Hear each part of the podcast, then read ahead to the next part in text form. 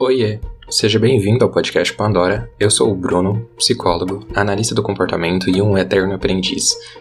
E aqui é um espaço de exposição pessoal para falar também sobre a vida, de psicologia e de cultura pop.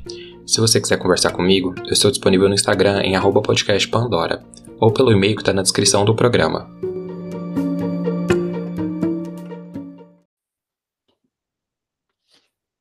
Acho que começou já, né? Bom, gente, bom dia, boa tarde, boa noite.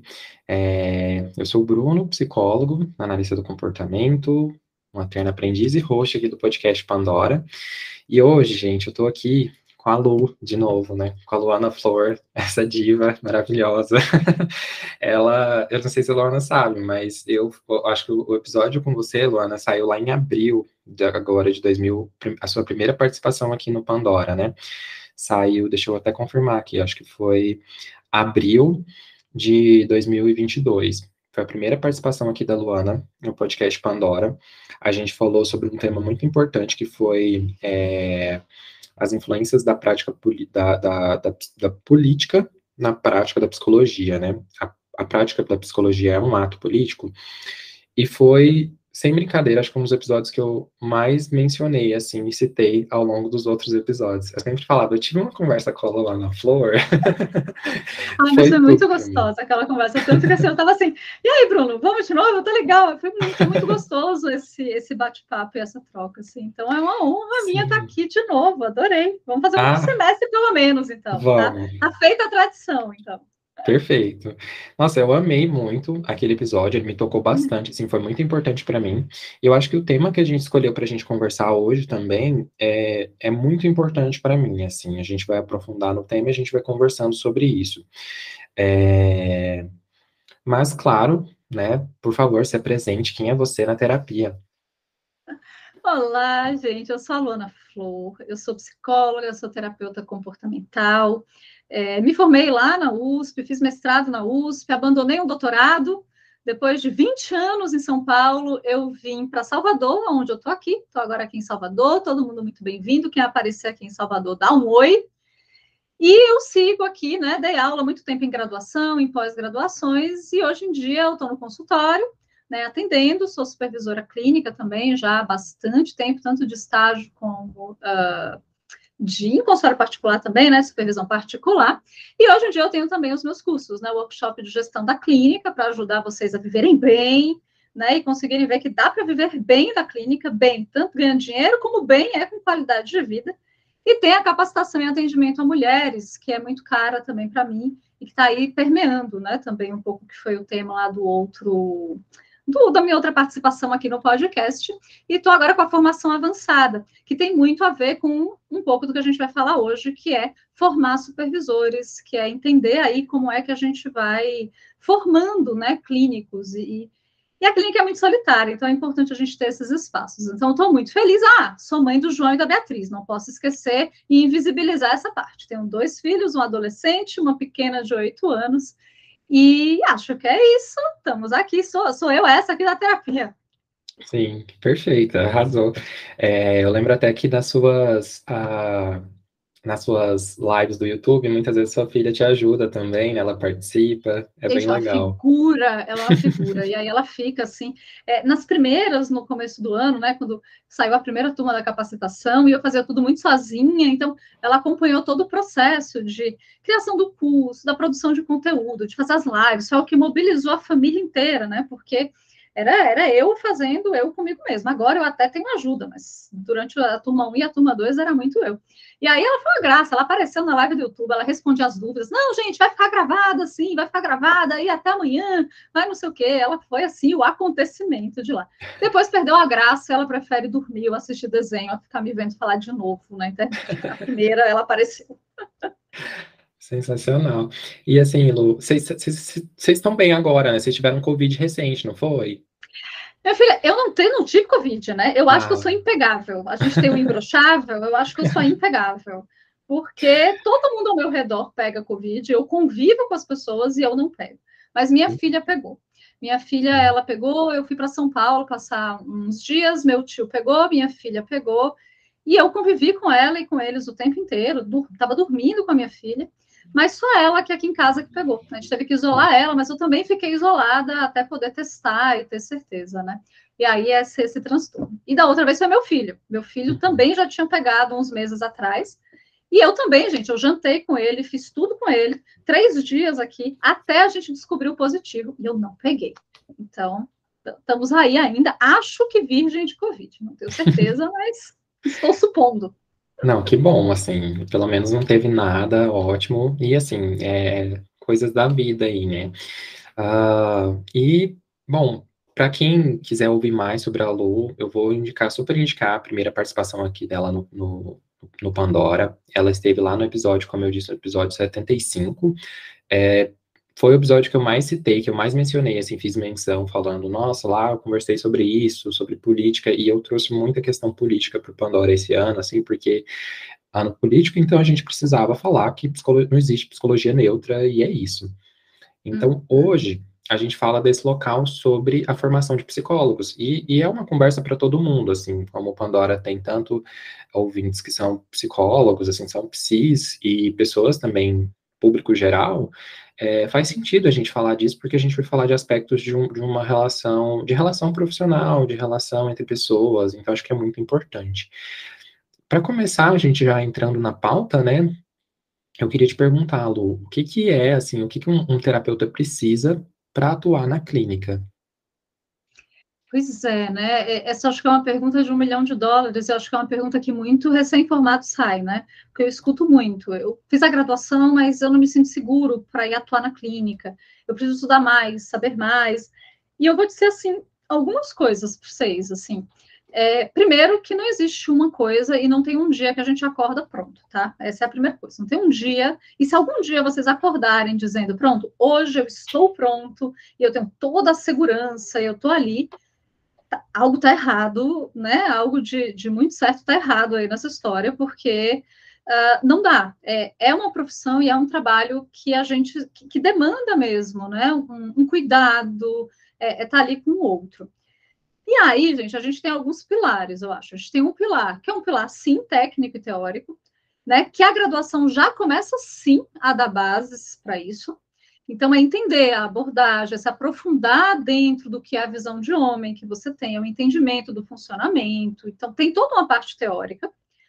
Tem aí a parte que vai ser uma parte que a gente vai ter que aprender na prática, que é atendendo, e é para isso que a gente vai ter os espaços, por exemplo, de estágio na graduação ou posteriormente as supervisões, aonde a gente vai ter alguém mais experiente que vai ajudando a gente a refinar, a modelar o nosso repertório enquanto terapeuta enquanto a gente está fazendo. Não existe, tem, tem, uma partezinha do ser terapeuta que a gente não consegue aprender ela uh, por regra. A gente tem que ir lá fazer. Como é que eu, eu, eu olho e eu me coloco para aquele cliente? Como é que eu discuto o valor com aquele cliente? Como é que eu, uh, né, eu faço uma intervenção ali? O que é que eu pergunto? Tudo bem, tem coisas que a gente tem diretrizes, mas tem uma parte que a gente vai aprender fazendo e a gente vai descobrir o nosso jeito de fazer. Então, para se sentir mais seguro, é a supervisão que eu acho que vai ajudar a ir refinando isso daí. E tem um terceiro e último pilar que a gente não pode esquecer, que é um bom terapeuta, ele precisa viver. Então, a gente precisa viver a nossa vida. A gente precisa experienciar coisas, a gente precisa entender como é difícil se vulnerabilizar na nossa vida, para a gente poder empatizar em como é difícil aquele cliente sentar na nossa frente e se vulnerabilizar também. A gente não precisa ter vivido as mesmas coisas que os clientes, mas eu acho que a gente precisa ter vivido, sabe? Então, viver é importante também. Então, eu acho que essas três coisas, elas vão se equilibrando e a gente vai eternamente nesse processo, né? Não, não tem um, um, ponto de chegada, não tem um ponto final. É, é um uhum. eterno estar dentro disso, sabe? Se aprofundando dentro disso, assim. Sim. Tá sempre aquele friozinho na barriga, né? Assim, para atender, para começar um atendimento, é natural. E, e, eu gosto muito do, da forma como você aborda isso, assim, na sua criação de conteúdo também. Quando você fala que não é, não tem uma receita, né, para você, assim, se sentir 100% preparada, ficar pronta ali, ser um terapeuta é, 100% efetivo, não tem isso, porque, assim, é a vida. Não dá para você controlar tudo que vai acontecer na vida daquele cliente, daquela pessoa, e como essa pessoa vai chegar ali para você. Então, assim, é, é muito, é muito complicado mesmo, e a gente precisa viver, né, ter essas experiências assim também, eu acho que elas são complementares, são fundamentais. Gostei muito como você elencou, assim, esses pilares para a gente poder ter esse passo inicial, né, e a, supervisão, então, a gente entende que é um, um, um contexto ali para terapeutas, para psicólogos e tudo mais. Eu queria que você explicasse um pouco, Luana, assim, o que, que é a supervisão? Então, quando a gente deve buscar, se ela tem, se tem alguma obrigatoriedade também das supervisões em algum tipo de caso, né?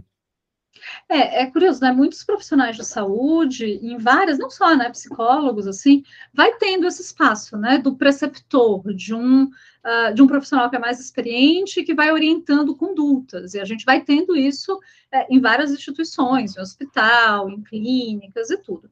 E pensando na psicologia, a gente tem esse papel do supervisor clínico, né, que é alguém que uh, vai dar um olhar de fora para o caso, para a relação terapêutica, para o que está acontecendo ali, e vai construir junto com o terapeuta os caminhos de intervenção. Vai construir a formulação de caso, a análise de caso, e vai construir ali também como intervir.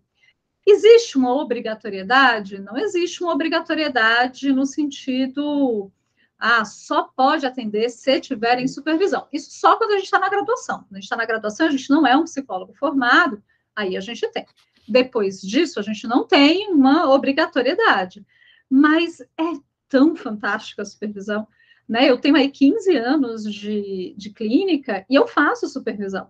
É claro que a frequência muda, é claro que, né, que os objetivos da supervisão mudam, mas ter um olhar de fora para o que está acontecendo ali, dá uns insights, às vezes, que quem está vivendo, porque a gente está vivendo a relação com o cliente, né? A gente não está de fora ali daquela relação. Então, tem coisas que a gente pode não entender o que está acontecendo. É muito curioso que algumas vezes eu levo para a supervisão uh, umas coisas que eu falo, olha, eu nem sei, eu chego para minha supervisão e digo, eu nem sei direito por que eu estou trazendo esse caso. Porque eu acho que está andando o caso, eu acho que a minha análise está boa, mas sinto que eu preciso trazer. E aí eu trago, e aí ela consegue enxergar e ela diz, olha, eu acho que você está incomodada com isso aqui, e acha aquela coisa que eu estou sentindo, mas eu não estava conseguindo ainda amarrar, por quê? Porque eu estava vivendo.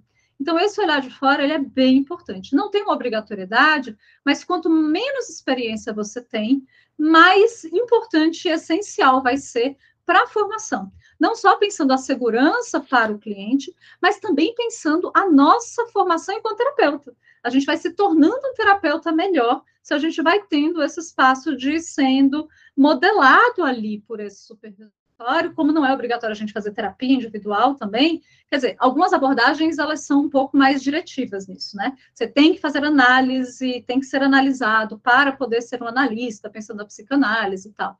Pensando na terapia comportamental, não tem essa obrigatoriedade, mas tanto a terapia como a supervisão são dois espaços muito ricos para ganho de repertório enquanto terapeuta, né?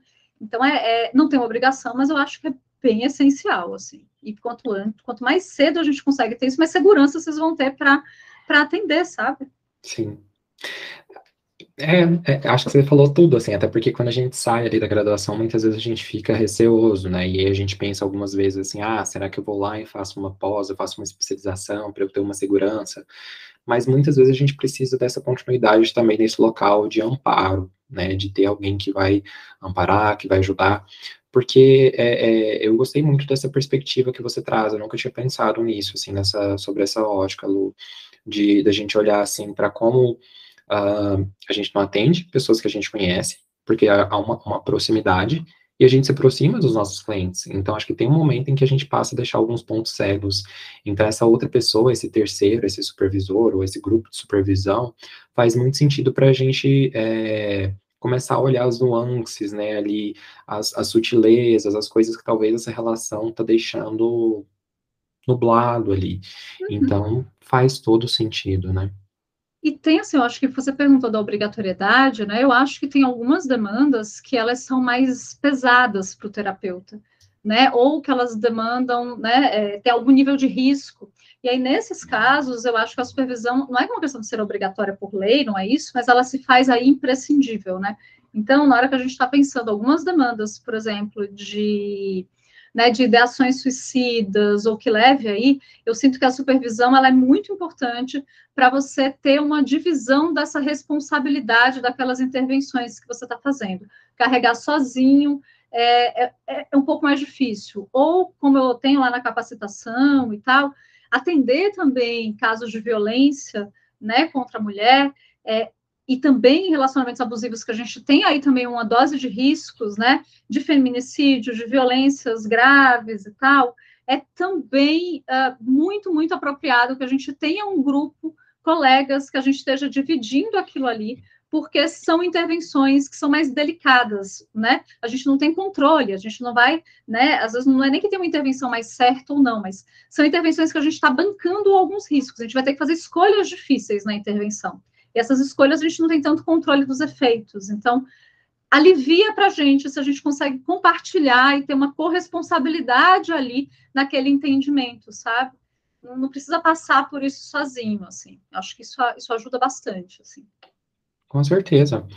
Eu acho, eu acho fundamental, assim, eu acho que faz muito sentido isso que você traz, assim, a gente pensar uh, nesses contextos que realmente a gente muitas vezes não teve a oportunidade de desenvolver um repertório. E, e, essas experiências, como você disse lá na sua primeira resposta, assim, elas permitem isso, né? Porque a gente aprende por regras, a gente aprende por observação, a gente aprende por contexto ali também, né? Então, a gente vai aprendendo de várias formas, a gente aprende pelas experiências dos outros, né? Assim, tá, é, uhum.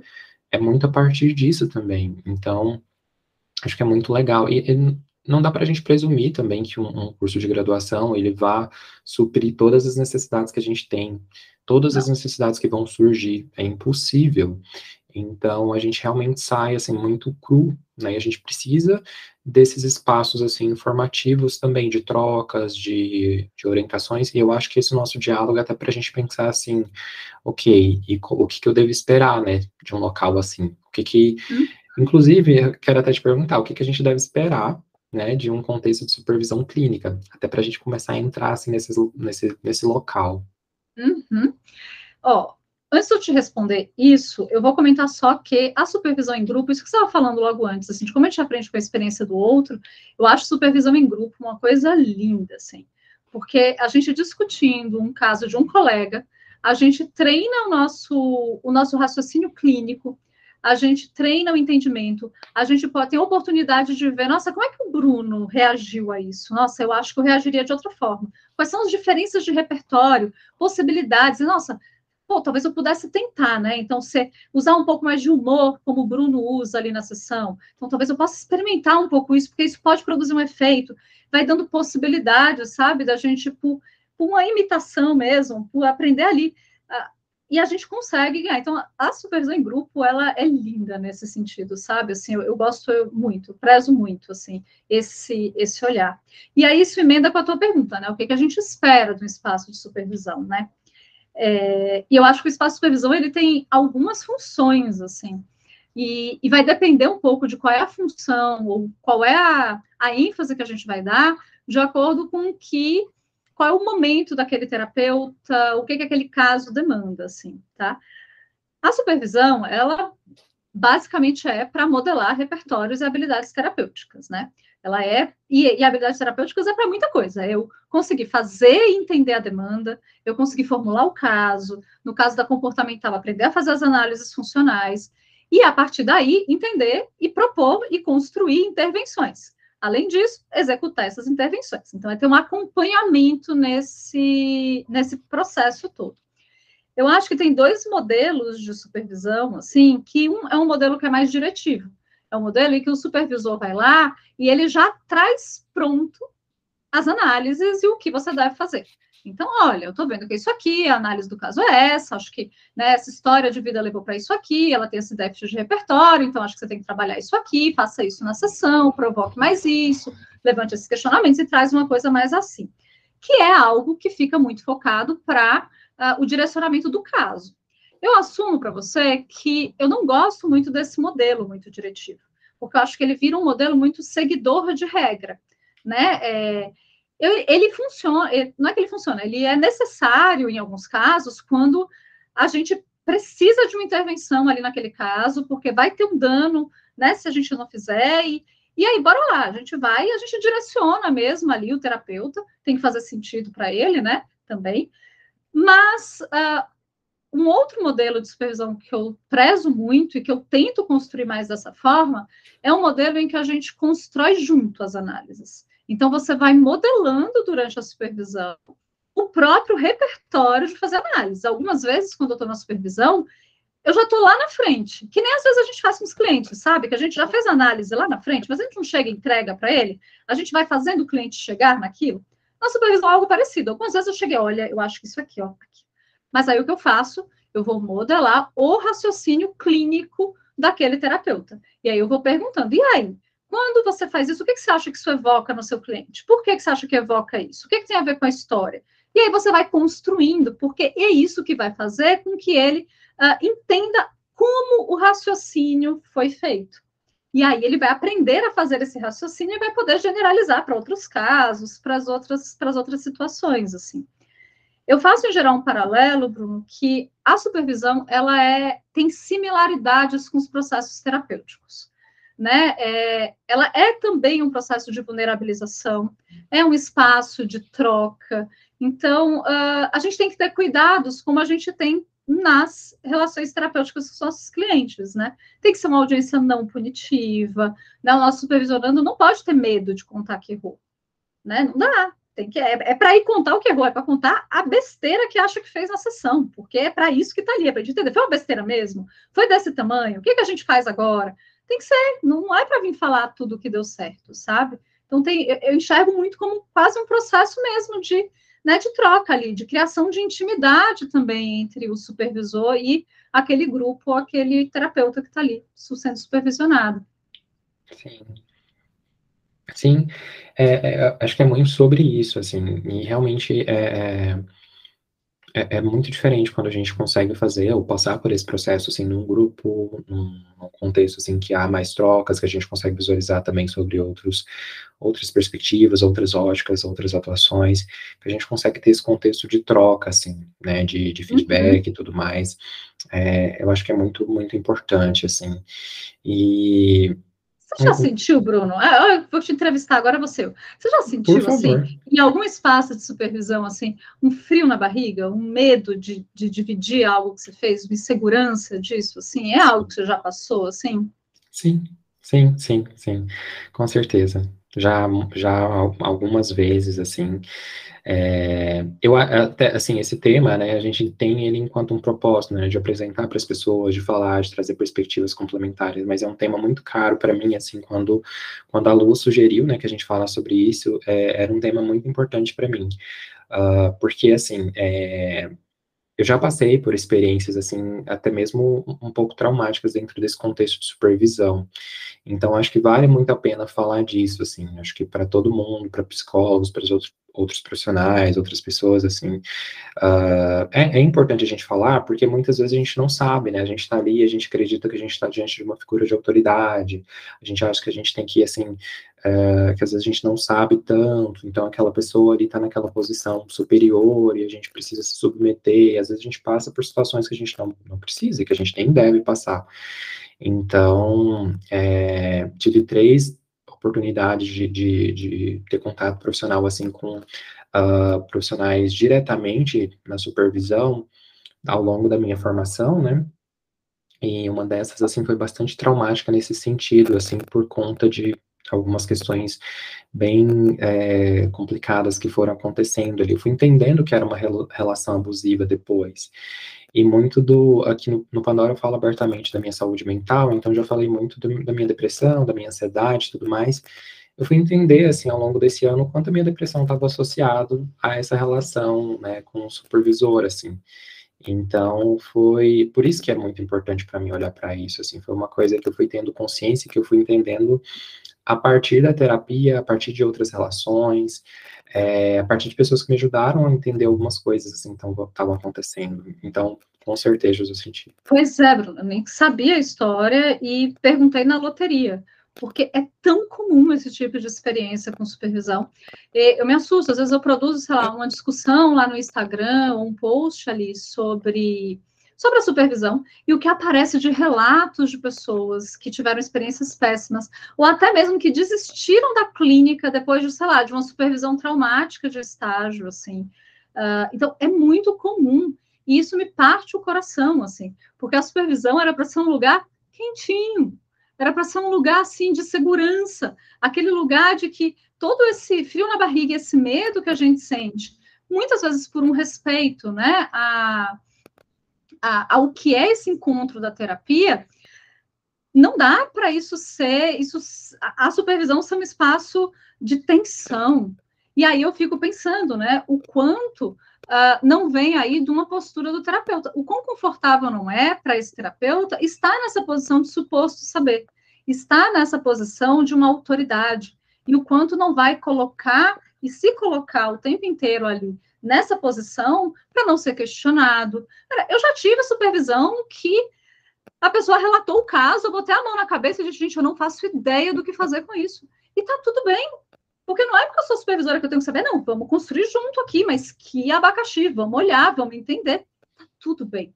Mas se vulnerabilizar desta forma, eu não sei se é algo que é tão comum perante supervisores ou professores, porque é mais seguro eu manter esse distanciamento, porque eu não vou ser questionada se eu sei ou se eu não sei, sabe? Ou se aquela intervenção faz sentido ou não faz sentido. E vamos concordar, quem está lá com o cliente é o terapeuta.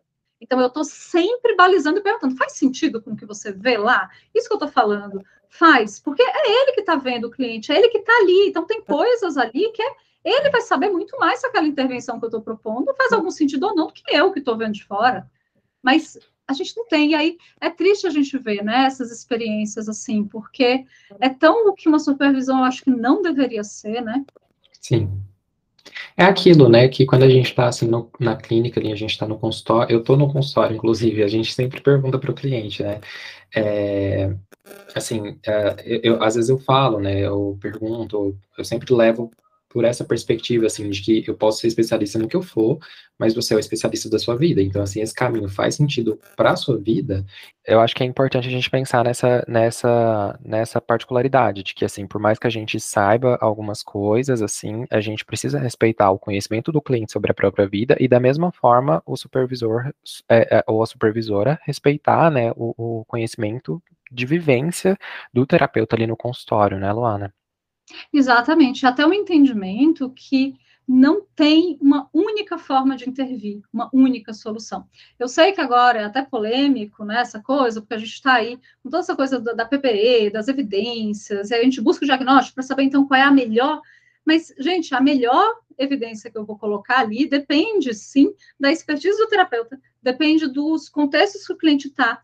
Isso vai variar bastante, a gente vai ter que olhar para aquele cliente, a gente vai ter que entender. Então, não existe uma única forma, uma única análise. A gente levanta hipóteses diagnósticas, a gente levanta possibilidades de intervenção, e a Luana e o Bruno podem propor ou intervir de uma forma que é diferente, porque vai ter a ver mais com o repertório dele ou com o meu, e a gente pode atingir objetivos iguais com aquele cliente, por exemplo. Entende, Bruno? Faz sentido isso que eu estou dizendo? Assim, é algo que não é nem que o que o supervisor diz é a única coisa que deve ser feita, ou a única forma de fazer, sabe?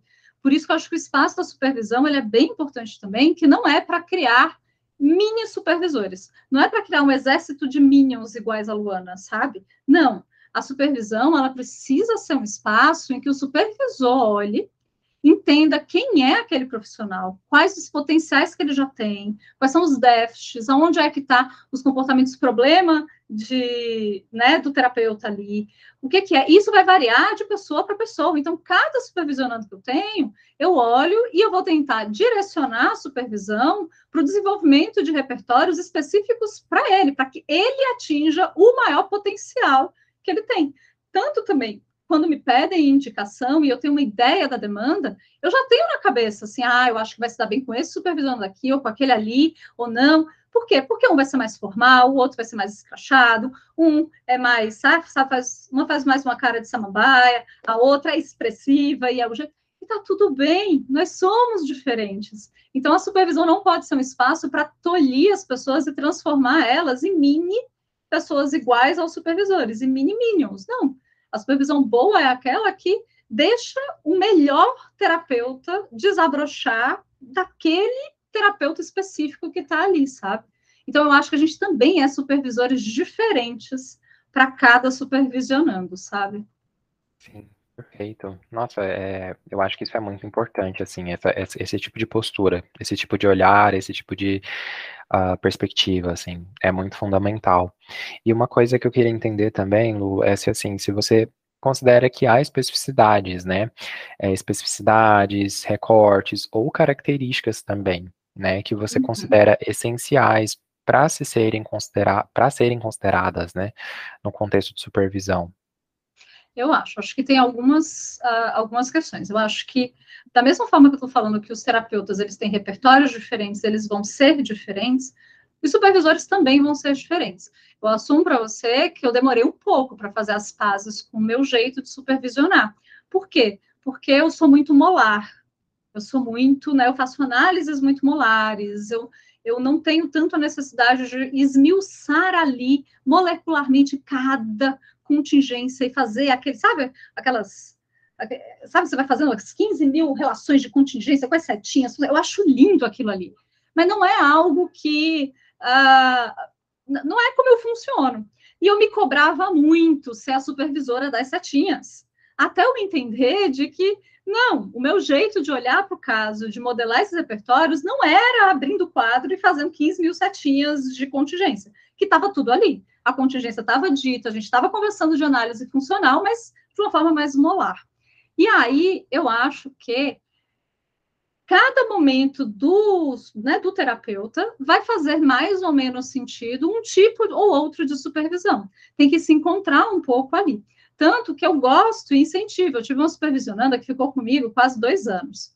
E aí ela estava cheia de dedos, assim, para dizer que ela estava querendo ir, né, fazer uma outra supervisão agora. Eu falei, mulher, vai, é, tem que ir mesmo, tem que variar, porque assim, né, é, eu tenho aqui um grupo de repertórios que a gente trabalhou, mas varia, porque outra supervisora que tem um outro estilo, talvez vá conseguir modelar outros repertórios em você, e você ter outros olhares, outras formas. Tem mais aqui ir, a gente não tem que ficar ali com, sabe, com a coisa, não, assim. Então, eu acho que tem um pouco isso, é um encontro também, você tem que se sentir à vontade com seu supervisor, se você não está se sentindo à vontade, tem algo errado aí, assim. É claro que você também não se sente à vontade do nada, é uma construção de uma relação que vai acontecendo ali. Uh, então, eu acho que tem um pouco isso daqui. Uh, e aí eu acho que você tem que ter clareza também, quem estiver procurando a supervisão, qual é o objetivo que quer agora.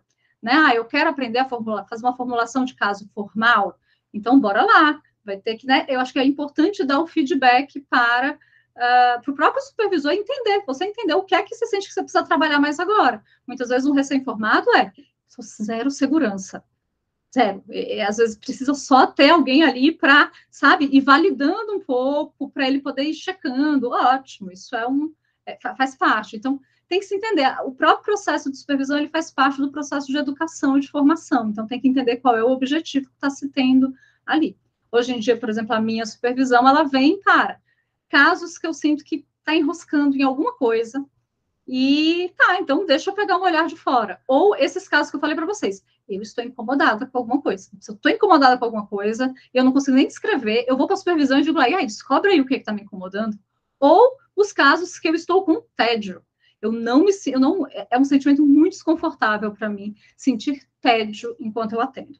Então, se eu estou sentindo tédio, olho e falo, hum, eu acho que eu preciso olhar com mais cuidado para isso aqui, porque eu posso estar perdendo alguma coisa, ou tá aí. E aí eu levo para supervisão os casos que eu digo, gente, estou meio cansada de atender esse caso. Por que, que eu estou cansada de atender esse caso? E aí eu levo lá para poder entender o que é meu, o que é do caso, se eu estou perdendo algo, se é algo, enfim. Então, é, é, sabe, você tem que ter uma noção um pouquinho de quais são os objetivos que você está buscando ali. Com certeza. É, teve, teve vários pontos da sua, da sua fala, Lu, que eu fiquei pensando assim em experiências e fiquei pensando realmente na importância disso, assim, porque a gente está ali uh, muito que se formando, é, muito que passando por um processo também de, de quase terapêutico, né? É quase um outro processo terapêutico. Então, acho que a gente precisa entender, assim, sobre, sobre nós mesmos ali. Não é só sobre técnicas, protocolos e ferramentas. Tem essa característica, mas não é só isso. Se for só isso, é muito limitador, eu acredito, assim. Então, Uhum. Sua fala, sua fala é muito importante, assim, nesse sentido. E um ponto que eu queria entender, assim, mais a fundo também, né, já que a gente olhou para o, o, que, que a gente deve esperar, é como que uma, uma supervisão, né, ela não deveria ser, ou até mesmo para a gente entender, assim, como que não deve ser esse contexto de supervisão, que tipo de sentimentos, né, assim, é, ou, ou como os sentimentos podem uh, ser sinais de alerta, podem ser uhum. pequenos indicadores de que está alguma coisa errada nessa supervisão. Eu acho que a primeira coisa é isso que a gente até comentou, né? Você tem medo de levar para o supervisor? Você tem medo de, né, é, de, de, achar, de estar tá com uma dúvida e você fica com medo de ser uma coisa muito óbvia e aí você não tem coragem de falar. Hoje você acha que fez alguma coisa errada e, e isso, não, não sente que é um ambiente seguro? É um sinal de que tem uma questão ali né, é, que, que pode ser importante entender, ou até mesmo levar para uma DR da supervisão, né? Não estou aqui me sentindo, ou trocar de supervisão, ou, ou, ou encaminhar isso uh, de alguma outra forma. Então, acho que essa é, é, a primeira coisa, assim, não é, é normal você sentir frio na barriga, é normal nos primeiros momentos você não saber, mas a resposta do supervisor a isso é, é importante. Se é um supervisor que você sente que pune, né, um supervisor que uh, né, vai, vai, vai tripudiar um pouco ali acima, vai. Não é. Supervisão não é para ser um espaço onde você vai diminuir a autoestima do terapeuta, sabe? É um espaço para a gente entender. E aí? É, é, é um mecanismo de, de aprendizagem, sabe? Uh, dentro disso, assim. Então, esse é um ponto, acho que tem que ser uma coisa que você fique, que você esteja confortável. É, eu também diria que se é uma supervisão que você escuta tudo na supervisão, chega na hora de aplicar lá, você se confunde, você não lembra, eu diria que é uma supervisão que talvez seja emitindo muitas regras. Então, uh, o supervisor emite muitas regras, mas não ajuda você a construir o seu raciocínio. Aí, na hora que você chega lá na contingência com o cliente, você fica mais preso. O que, eu tenho que fazer mesmo? O que eu tenho que falar mesmo? Mas por que, que eu tenho que falar isso desse jeito? Mas por que, é que ele falou para eu, não dar tanta atenção nisso aqui? E aí, isso assim, atrapalha, porque não, não é, né? Não é só chegar lá e seguir regras, você tem que entender qual é a função daquilo, porque aquela intervenção está ali.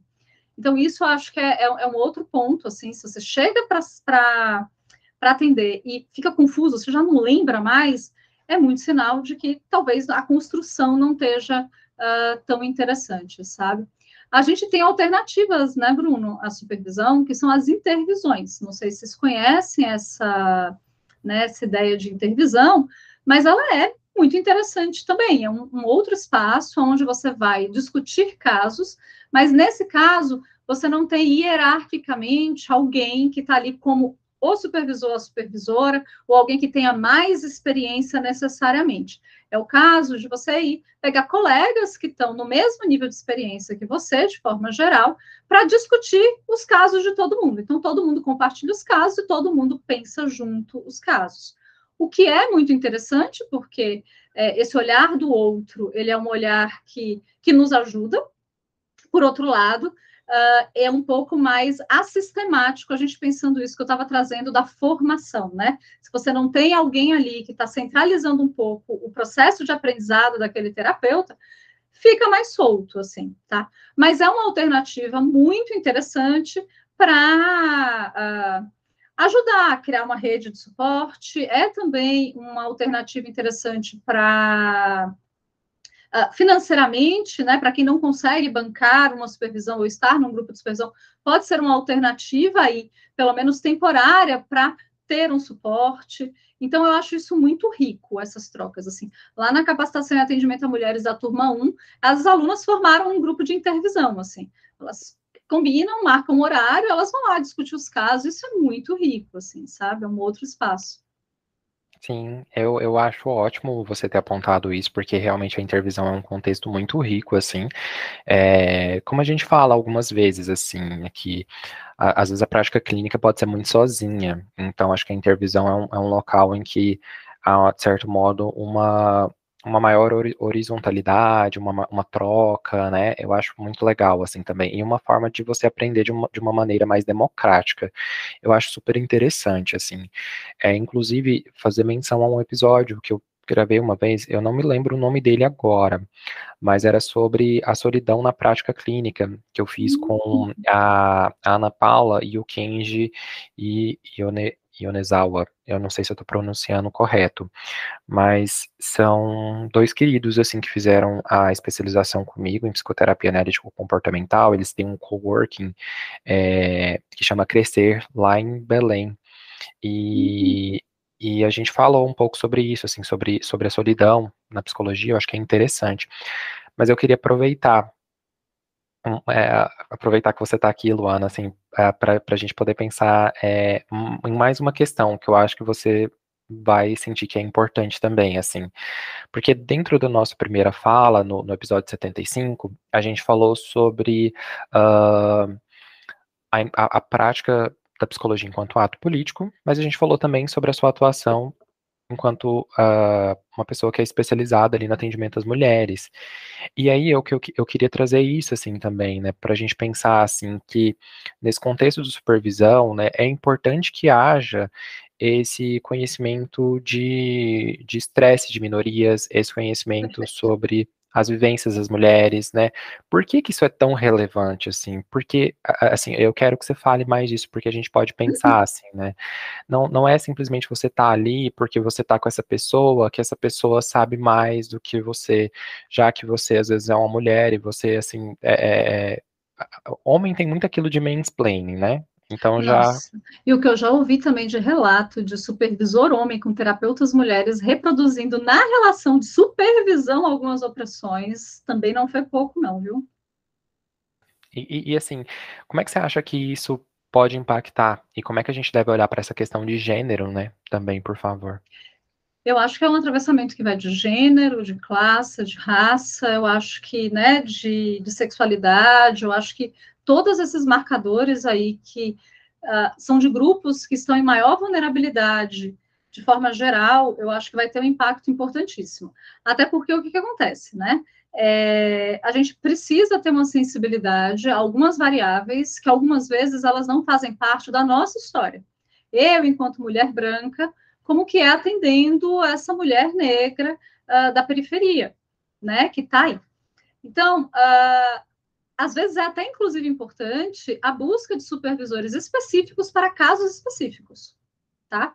Eu já fui, eu já busquei supervisões com uma, não, uma supervisão com uma colega uh, terapeuta negra, porque eu estava com a questão de, gente, é, tava, eu estava. O bom é que eu até me validei, porque eu acho que no fim é, eu não estava deixando escapar, mas eu estava com receio de deixar escapar numa cliente minha negra de pele clara. Uh, que não estava conseguindo se entender como negra ainda, eu estava tentando entender como é que eu introduzo isso, como é que eu coloco ali, se não é algo que vem, mas é algo que eu percebo que é importante. Então, fui buscar uma supervisão, sim, com a terapeuta negra, que trabalhava diretamente com essas questões para poder colocar ali.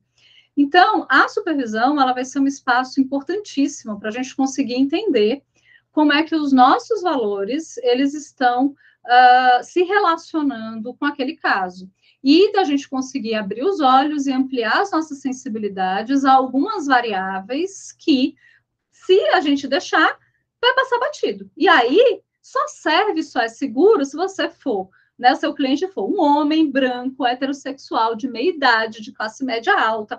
Aí o risco para ele é pequeno de você deixar batido. Mas se ele aparecer qualquer outro, tiver qualquer outro marcador ali dentro dessa história, passar batido não é, é, é, é, um privilégio que a gente não vai poder uh, deixar acontecer, porque vai produzir ali. Então, a supervisão é um espaço bem importante disso. E daí vem que, né, é importante encontrar supervisores que estejam alinhados dentro disso. É um tanto por isso, Bruno, que eu estou fazendo a formação avançada em atendimento a mulheres, que é um curso posterior à capacitação em atendimento a mulheres, porque a capacitação veio dessa coisa de não ter muito. Uh, eu sentir que precisava de uma formação específica para atender as especificidades das mulheres, né? Então, é para formar mais terapeutas. Mas aí, eu formando mais terapeutas, depois de duas turmas, criou uma baita demanda de supervisão. Por quê? Porque tem muita, tem muita terapeuta que é mulher, que teve experiências que não foram legais com terapeutas homens. Uh, tem também essa questão, né, de, tá, elas, elas já estão sensíveis a essas variáveis. Então, o supervisor precisa estar sensível também, porque senão dá, dá um ruído ali. E aí, a formação avançada foi a estratégia que eu pensei para multiplicar supervisoras. Eu não dou conta de supervisionar todo mundo. Então, uh, é, é, de olhar e dizer, vamos, né, vamos aprofundar com um grupinho. Então, é um grupo que eu selecionei, assim, tem, já tem 11, vai ter pouquíssimas vagas agora em janeiro, assim, porque é por seleção, porque a ideia é poder formar mesmo supervisoras que estejam, que tenham essa sensibilidade, que tenham esse olhar, que é essencial, sabe? Então, a depender das demandas que você estiver tendo aí no, nos seus casos, procurar, mesmo que seja para discutir um caso específico. Eu já tive também, gente, faz supervisão com outras pessoas e veio fazer uma supervisão pontual comigo para um caso de relacionamento abusivo, para um caso de. Bora, gente, tem que ser poliamor supervisão, entendeu? Porque, como eu falei aqui, a gente vai pegando habilidades diferentes, supervisores têm experiências diferentes. Mas é essencial, Bruno. Você tem toda a razão, é muito importante esse ponto aí. É muito importante, porque a chance de a gente se embolar ali nos valores e deixar passar é alta. E a supervisão vai ser um espaço que a gente vai poder separar o joio do trigo nessa história. Perfeito. Perfeito, assim, achei essencial. E até porque, assim, é, é algo que eu tenho uh, trazido mais à tona também é a minha postura enquanto terapeuta afirmativa, assim. E a, a terapia afirmativa muito nesse local da, das vivências da comunidade LGBTQIAP+, né, que eu faço parte, mas é, enquanto homem gay. Mas, assim, mesmo falando de mulheres, falando... É, é tão de, diversa, de né? Raça, a, é a tão própria, diversa. mas de, mesmo dentro da comunidade LGBTQIA é tão diversa a realidade das mulheres lésbicas, das mulheres bis, dos homens gays, é, tem, são realidades ali, né? Então a gente Sim. tem que buscar mesmo um, né, criar um repertório para ficar sensível às variáveis que vão ser importantes ali, né? Isso não brota do nada, né? Sim aqueles seus pilares iniciais, eu acho que eles dão muito uma, uma orientação, assim, uma, uma bússola para a gente poder se seguir, né, ter uma direção. É, Deixa eu... eu dar mais uma dica, Bruno, Por favor. Antes, porque a gente está falando, a gente fala de supervisão, a gente fala de intervisão, mas tem uma coisa que não tem um nome para isso, mas para mim foi tão importante, eu sempre gosto de falar porque dá ideia para as pessoas, assim. Supervisão, a gente vai muito focada para uh, ah, o caso que a gente está atendendo, para produzir um serviço melhor para os nossos clientes. Né? Então, a supervisão ela fica muito focada nos casos. Né? Tudo bem, a gente vai nas habilidades do terapeuta, a gente vai ali, mas é pensando nisso. Mas tem uma parte do ser terapeuta, gente, que produz uma certa angústia, sabe? É uma angústia de a gente está fazendo uma fraude, a gente, né, eu não consigo cobrar, e reajustar vai ser difícil, e a psicoterapia é tão inacessível, e a gente sofre, e é difícil porque eu não sei vocês, assim, mas eu me alivei muito quando eu compartilhei com colegas e descobri que a clínica é cíclica tem uma semana que é tudo lindo. Você fala, nossa, que legal, aquele paciente está melhorando ali, olha aquele repertório, nossa, como deu tudo certo. Você fala, ai, gente, sou uma terapeuta muito boa, que, que fantástico esse nosso trabalho, né? Chega na semana seguinte, a gente parece que tudo dá errado. O ambiente ferra a vida dos nossos clientes, dá tudo. A intervenção dá errada. Você senta na, na, na sessão e nada que você previu acontece. E aí você fica naquela angústia. Aí você fala, gente, eu sou uma fraude. Por que estão me pagando para fazer isso aqui? Porque eu não estou fazendo nada. Porque olha o que está aqui acontecendo. E parece que é uma coisa cíclica, que faz parte do processo. O processo terapêutico, ele não é um processo linear, onde a gente tem sessões fantásticas, cheias de insight e de transformações toda semana. Faz parte isso daqui. Mas produz angústia. E aí eu criei um grupo, uma época, com colegas que a gente chamava Confraria Clínica, que era um grupo que a gente sentava uma vez por mês, né? Era virtual, foi, foi né, é, pós-pandemia, durante a pandemia, e, e, a gente vai falar sobre só as angústias de ser terapeuta. A gente não vai discutir casos específicos, a gente vai discutir, a gente, sabe, tá um pouco de saco cheio, a gente tá cansado, a gente tá frustrado por alguma coisa, a gente tá sentindo uma fraude, a gente sugeria textos para ler, e a gente ia falar sobre o ser terapeuta, sobre o nosso fazer. Isso é tão rico, tão rico, assim, isso torna a gente terapeutas melhores, assim, a gente parar para refletir e ter espaço para desaguar, sabe, as nossas angústias enquanto terapeutas, assim, e fica tão mais gostosinho, porque a gente fica tão menos solitário, sabe, a gente vai vendo que os processos, eles fazem parte, não, não sou eu, é, é, todo mundo passa um pouco por esse ciclo mesmo de semanas fantásticas, sentir uma fraude, semanas fantásticas, aí alivia, quando você entende, você não se desespera mais, você fala, tá, não, não, não, não rolou direito essa semana, vai rolar na próxima. E rola. E tá tudo bem. E às vezes, muitas vezes, isso da semana ruim e boa é só percepção nossa, tá? Os clientes estão lá vivendo o processo dele de boa. É a gente, a nossa avaliação do processo que está em jogo, tá? Não é nem a realidade, às vezes. Sim, é aquilo, né? Você tá meio borocochosinho, assim, na sessão e tal. Aí no final o cliente fala, nossa, foi ótima sessão, assim. e você fica, obrigado, eu tava precisando ouvir isso, né? E a gente uhum. precisa desse local para colocar para fora, assim, é, para sei lá, para parar ali, falar e, e olhar para a vida, né? A gente estava falando um pouco antes da gente começar a gravar do cansaço de final de ano, da expectativa do recesso. Então tem muitas coisas assim, muitas dores da clínica que a gente precisa compartilhar mesmo, que não dá para carregar só. Uhum, exatamente. E acham os espaços de vocês. Sim. Lu, eu amei, como sempre, você é tudo para mim, arrasou muito. Eu queria saber, assim, se você sente que, como é que você se sentiu e você sente que a gente é, atingiu ali aquele propósito, né, de trazer essa pauta de uma forma introdutória, mas também acho que a gente aprofundou. O que, que você achou? Ah, eu estou muito contente. Eu, eu, sempre, né, quando a gente pensou esse tema, é um tema muito caro para mim, porque é, eu tenho um carinho muito grande pela, pelo ensino e por esse espaço de supervisão, assim, então é, é, quase como uma bandeira, assim, a gente tem que, todo mundo tem que entender que tem que ser um espaço acolhedor, a gente tem que contra-controlar, assim, né, um ou outro supervisor mais autoritário, tem que, tem que entender aí essas coisas, porque é um espaço tão importante, tão necessário, né, tão uh, relevante para a gente não se sentir tão sozinho na clínica, então, sei lá, espero que vocês tenham podido aproveitar também, que tenham conseguido abrir a cabeça aí de vocês para entender a, a, potencialidade que uma supervisão pode ter, assim, e também entendido que ela tem que ser gostosa, ela tem que ser leve, né? Eu, eu me sinto bem quando os meus supervisionantes chegam e dizem, nossa, eu estou cansada e tô tudo, mas a supervisão é meu, um dos meus melhores momentos da semana. Que bom, porque é para ser reforçador, é para ser um ambiente assim. Então busquem isso e não aceitem menos do que isso. Perfeito. Eu amei. E agora a gente vai para o nosso quadro final, que é um quadro de dicas, né? Eu quero que você indique, por favor, os seus perfis, assim, para quem já, quem ainda não te conhecer, não sei onde está morando, mas não conhecer a Luana Flor, tem que conhecer, tem que acompanhar os conteúdos dela ali nas redes, é, seus canais, pode ficar à vontade. Pois bem, estou esperando vocês lá. Quem assistir também o outro episódio lá de trás, assistir esse, pode vir comentar comigo, com o Bruno, podem vir, que eu sou super aberta e adoro ouvir os feedbacks. A gente está aqui falando, mas eu gosto muito de saber como é que chegou até vocês. Então, eu estou lá no Instagram, no arroba Flor, podem ir lá, estou lá, está sempre tendo né, algumas discussões, estou sempre produzindo ali conteúdos de uma forma que eu acho legal dentro da, né, das redes sociais, assim, que que respeita os espaços e os tempos. Uh, estou começando essa semana um, o canal do YouTube. Vamos ver o que vai ser. Saiu o primeiro vídeo aí, melhor feito né, do que perfeito. Então, já aprendi um monte de coisa, estou aprendendo essa linguagem jovem aí de youtuber.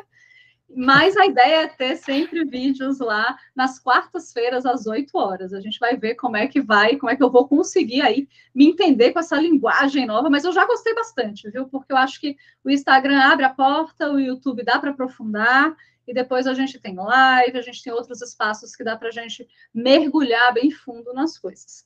Convido vocês também a conhecerem né, meus projetos paralelos. Eu tenho um workshop de gestão da clínica, né, que é super acessível, então tem aulas gravadas e tem aulas ao vivo.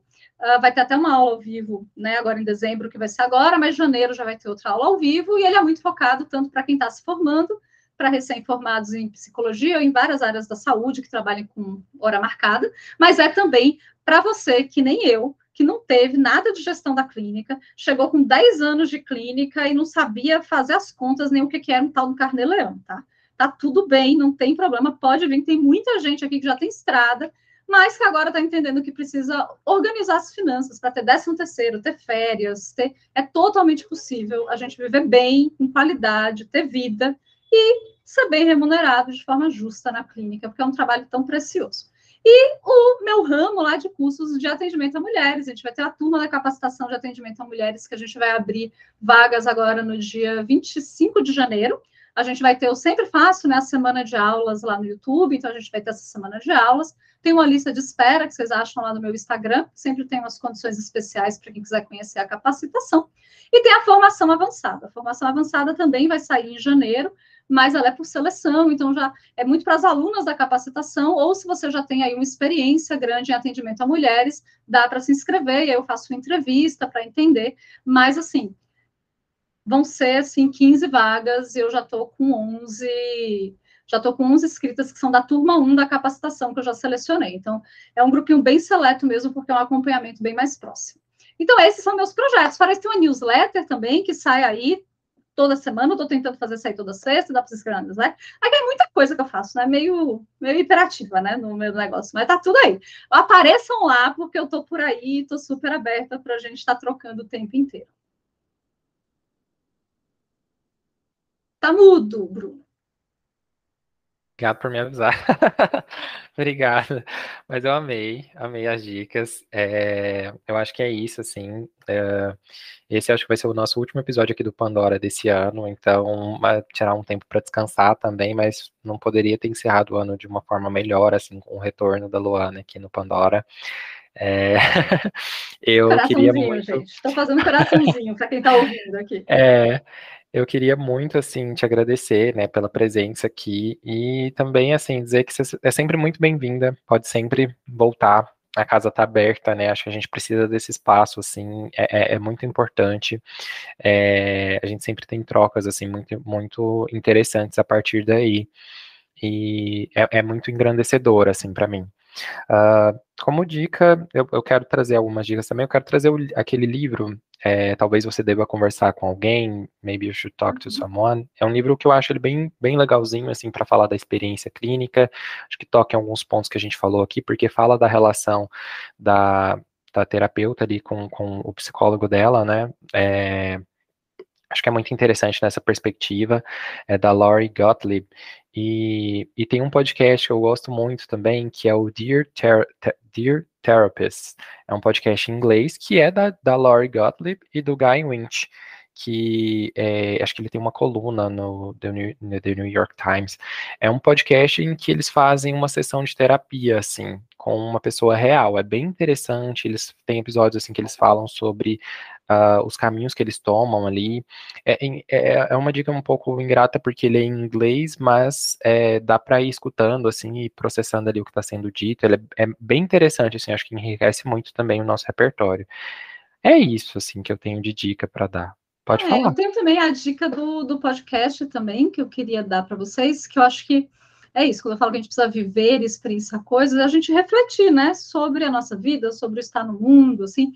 E tem o, o podcast do Alexandre Coimbra Amaral, que chama Cartas de um Terapeuta, né? Ele tem um livro também com esse nome, mas ele faz um podcast que ele coloca lá, não sei a periodicidade, eu acho que é mais do que uma vez por mês, mas talvez não sei se é uma vez por semana, sei lá, vocês olhem lá o carta do terapeuta, mas é muito legal as, as reflexões que ele traz, assim, é, me senti muito acolhida na época da eleição, com, né, com a fala dele, então são sempre falas muito reflexivas, é, é, é gostoso ouvir e, e, e, entender. Acho que traz um pouco dessa complexidade do que é estar no mundo, assim, é, que é belo, mas também é dolorido, assim. Então, eu recomendo muito esse podcast como um abraço. Em geral, as cartas, né, que cada uma é como se fosse uma carta, são, são pequenos abraços, pequenos afagos.